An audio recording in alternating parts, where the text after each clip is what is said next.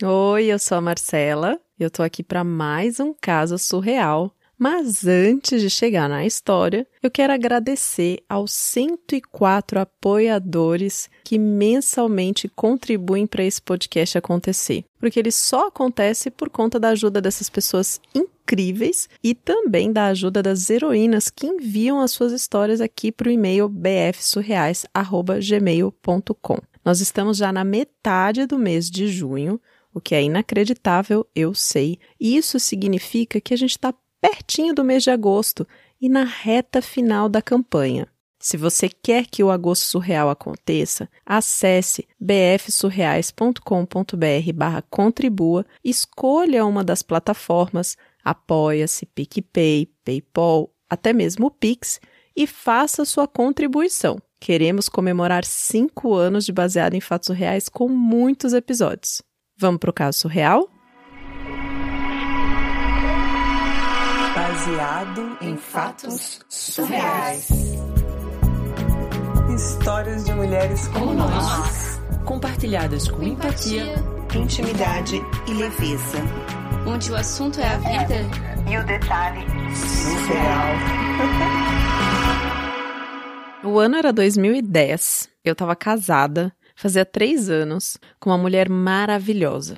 E ela estudava para prestar concurso e se mudar de cidade. Aí ela me perguntou se eu toparia fazer essa mudança de cidade com ela caso ela fosse aprovada. E eu falei que sim, claro, né? A gente estava casada. Só que eu falei que eu não queria me mudar sem ter um trabalho e sem conhecer ninguém, e sem ter um plano, sabe? Simplesmente ir com ela e, e acompanhá-la. Eu também queria ter uma perspectiva mais concreta nessa mudança, né?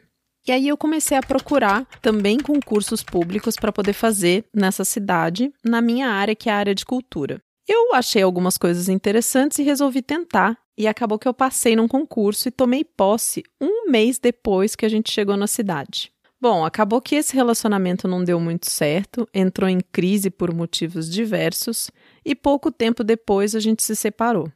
Ainda assim, eu fiquei na cidade, continuei trabalhando lá.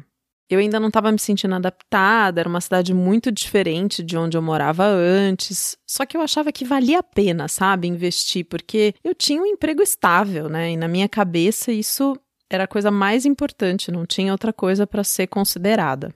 E aí que trabalhar em repartição pública é um negócio muito chato, super burocrático. Tipo, nossa, mesmo sendo na área da cultura, meu Deus do céu. Para realizar qualquer coisa, você tem que abrir um processo administrativo, encaminhá-lo para diversas áreas, até receber resposta e acaba passando o dia com uma pilha de processos na sua mesa. E na minha época ainda era tudo em papel. Ai, meu Deus do céu. Eu sentia que aquilo tudo estava matando a minha criatividade, sabe? Eu estava super desmotivada. E aí eu comecei a me dar alguns minutos de folga durante o dia, fazendo coisas que me distraíssem. Bom, um belo dia, eu saí para almoçar e do lado da mesa, assim, do restaurante, tinha um canteiro enorme de plantas com pedras brancas. Sabe aquelas pedras que usa para decorar canteiro? Então, aí eu peguei três pedras. Eu ainda não sabia o que eu ia fazer com aquilo, sabe? Mas eu peguei e voltei para a repartição. A maioria dos servidores ainda estava na hora do almoço, estavam fora, assim, eles não, não tinham voltado. E aí eu resolvi colocar uma pedra na frente do computador de três pessoas aleatórias. Duas dessas pessoas, quando voltaram do almoço e viram a pedra, não tiveram reação nenhuma, nem estranhamento, nem nada. Porém, uma terceira pessoa, que por acaso era uma estagiária, quando viu a pedra, começou a falar bem alto para todo mundo. Apareceu uma pedra aqui na frente do meu computador. De onde veio isso? Alguém sabe? Quem colocou isso aqui? Ela começou a fazer um monte de pergunta. E eu fiquei bem quietinha, dei ri muito por dentro e fiquei só observando assim a reação exagerada que ela teve frente às outras pessoas, né? Que como se não tivesse acontecido nada. E ela passou a tarde daquele dia tentando saber de onde essa pedra tinha surgido. Ai, aquilo alegrou meu dia. E no dia seguinte, eu fiz a mesma coisa. Só que dessa vez, só com a estagiária.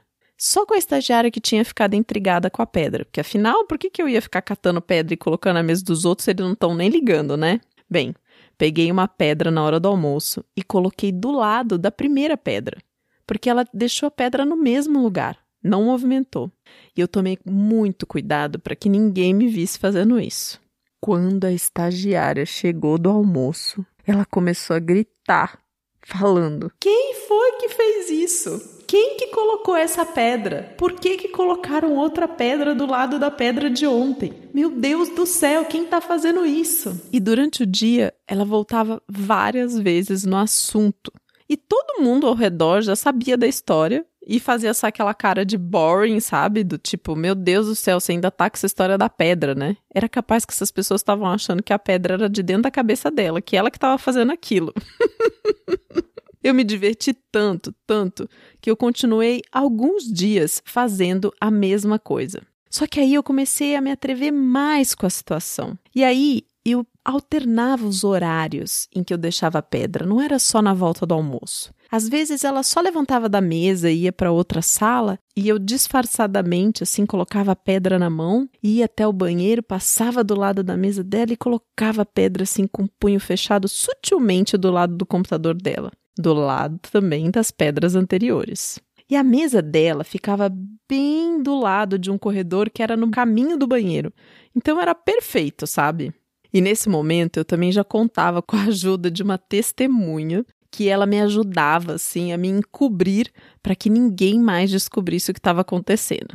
Eu só sei que assim no terceiro ou quarto dia eu percebi que ela tinha alinhado todas as pedras anteriores na frente do computador e deu um nome para cada uma. Uhum. Colocou um númerozinho e um nomezinho para cada pedra. O negócio estava começando a ficar muito absurdo, mas muito mesmo. E por isso eu estava me divertindo e continuei. Após o primeiro final de semana, numa segunda-feira, eu coloquei duas novas pedras. Afinal, era uma pedra para sábado e outra para domingo. A estagiária surtou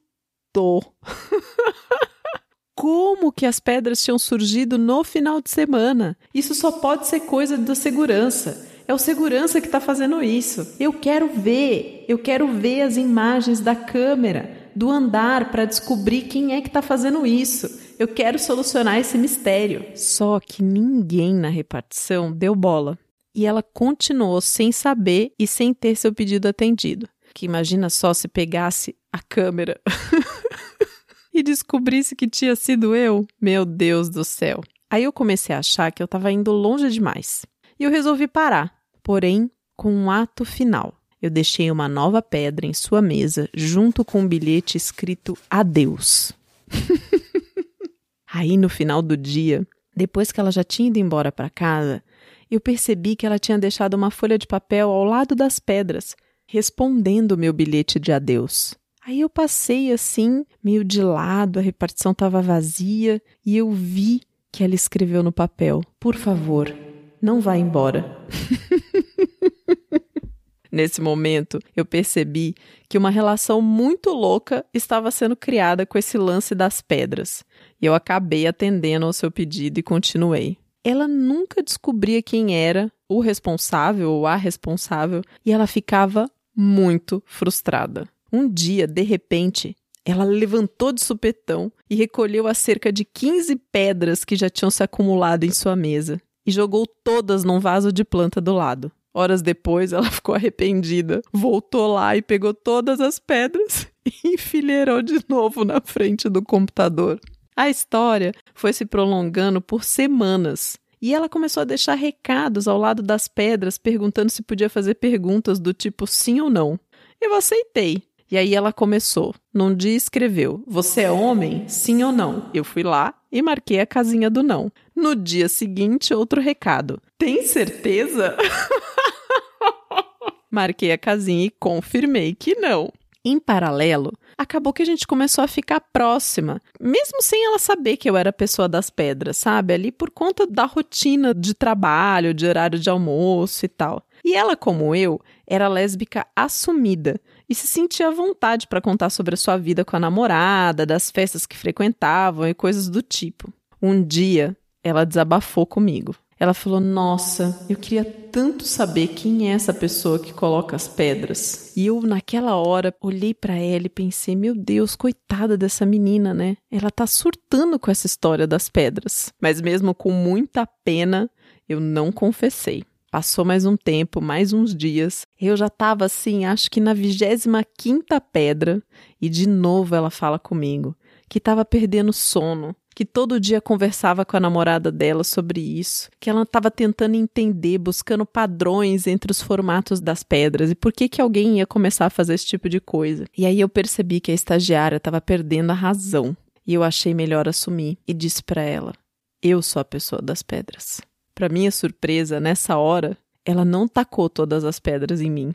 Mas ela sim abriu um sorriso e parecia super feliz com a revelação. E ela falou: Meu Deus, eu não acredito, como eu não desconfiei, era você o tempo todo. E aí ela me agradeceu muito, muito mesmo por ter contado. Eu pude perceber nos olhinhos dela que a paz tinha retomado aquele ser, sabe? Aí passou mais uns dias e eu fui numa festa de música eletrônica na cidade que era bem conhecida e encontrei a estagiária e a namorada dela lá. Aí teve uma hora que a estagiária foi buscar uma bebida assim e eu fiquei ali conversando com a namorada dela. E ela começou a me contar que todo dia ela ouvia a bendita história das pedras. Que ela recebeu uma pedra, de quem era essa pedra, o que estava acontecendo, por que, que não deixavam ela ver o vídeo da segurança do andar. Aí ela me agradeceu muito por ter resolvido esse mistério e trazido paz de novo para a namorada dela. Bom, Passou mais um tempo, eu estava prestes a fazer uma viagem a trabalho e ela estava preparando uns documentos assim para me entregar, coisa de rotina, sabe? E quando estavam prontos os documentos, ela me falou assim: "Ó, oh, deixei os documentos ali na sua mesa, tá? Tem uma carta para você, só não deixa ninguém ler". Já era final do dia e ela foi embora logo depois dessa tarefa, assim. Aí eu voltei para minha mesa intrigada. Eu falei: "Meu Deus, o que foi que aconteceu, né?" Quando eu abri a carta e comecei a ler, qual não foi a minha surpresa? Ela estava me contando um sonho erótico que ela tinha tido comigo na noite anterior e com as pedras. Eu e as pedras estávamos dispostas e a gente tinha passado o dia inteiro transando, não fomos para o trabalho e aquilo tinha sido maravilhoso e aquelas pedras significavam essa conexão que a gente tinha. Meu Deus do céu! Eu fiquei muito constrangida e pensando por que eu fiz isso que monstro eu criei.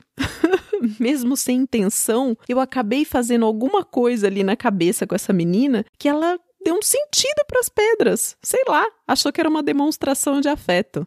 Só sei que eu viajei a trabalho e na volta nunca mais toquei no assunto, nem deixei pedras para ninguém.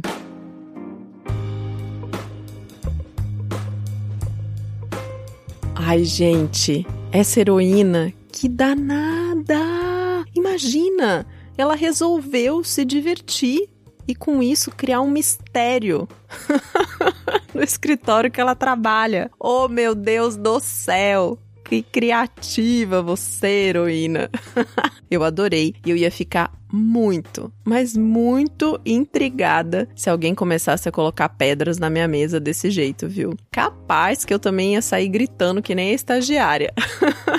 não, gritando não, vai, mas eu ia tentar de qualquer jeito, sei lá, ia começar a me esconder, buscar um horário alternativo, não ia mais levantar da minha mesa. Enfim, essas coisas que despertam a nossa curiosidade, né? Achei genial.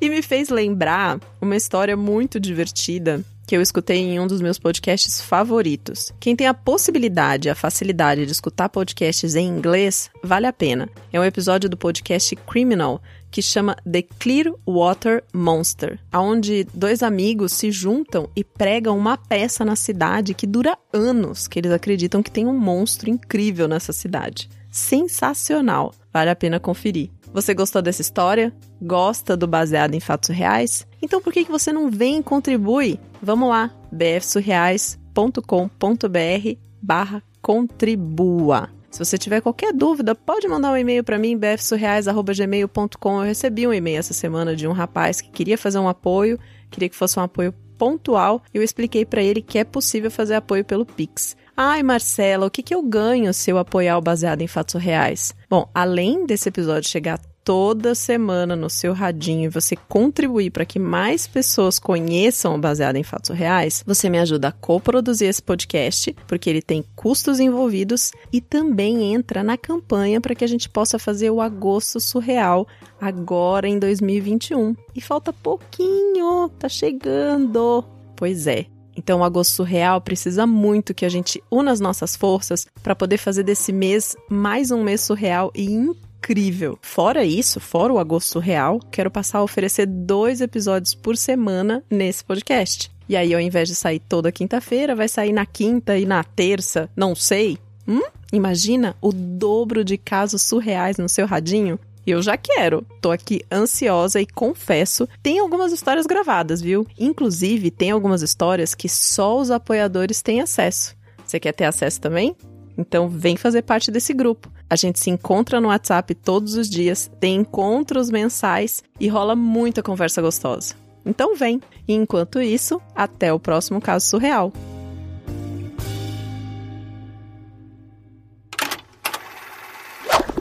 Oi, aqui é a Carolina. Baseado em fatos surreais mudou a minha vida porque eu conheci histórias de heroínas maravilhosas, histórias parecidas com a vida que eu tenho, algumas histórias muito engraçadas, outras histórias que fazem a gente refletir demais como que é a nossa vida, o que a gente pode melhorar, o que a gente quer, o que a gente não quer.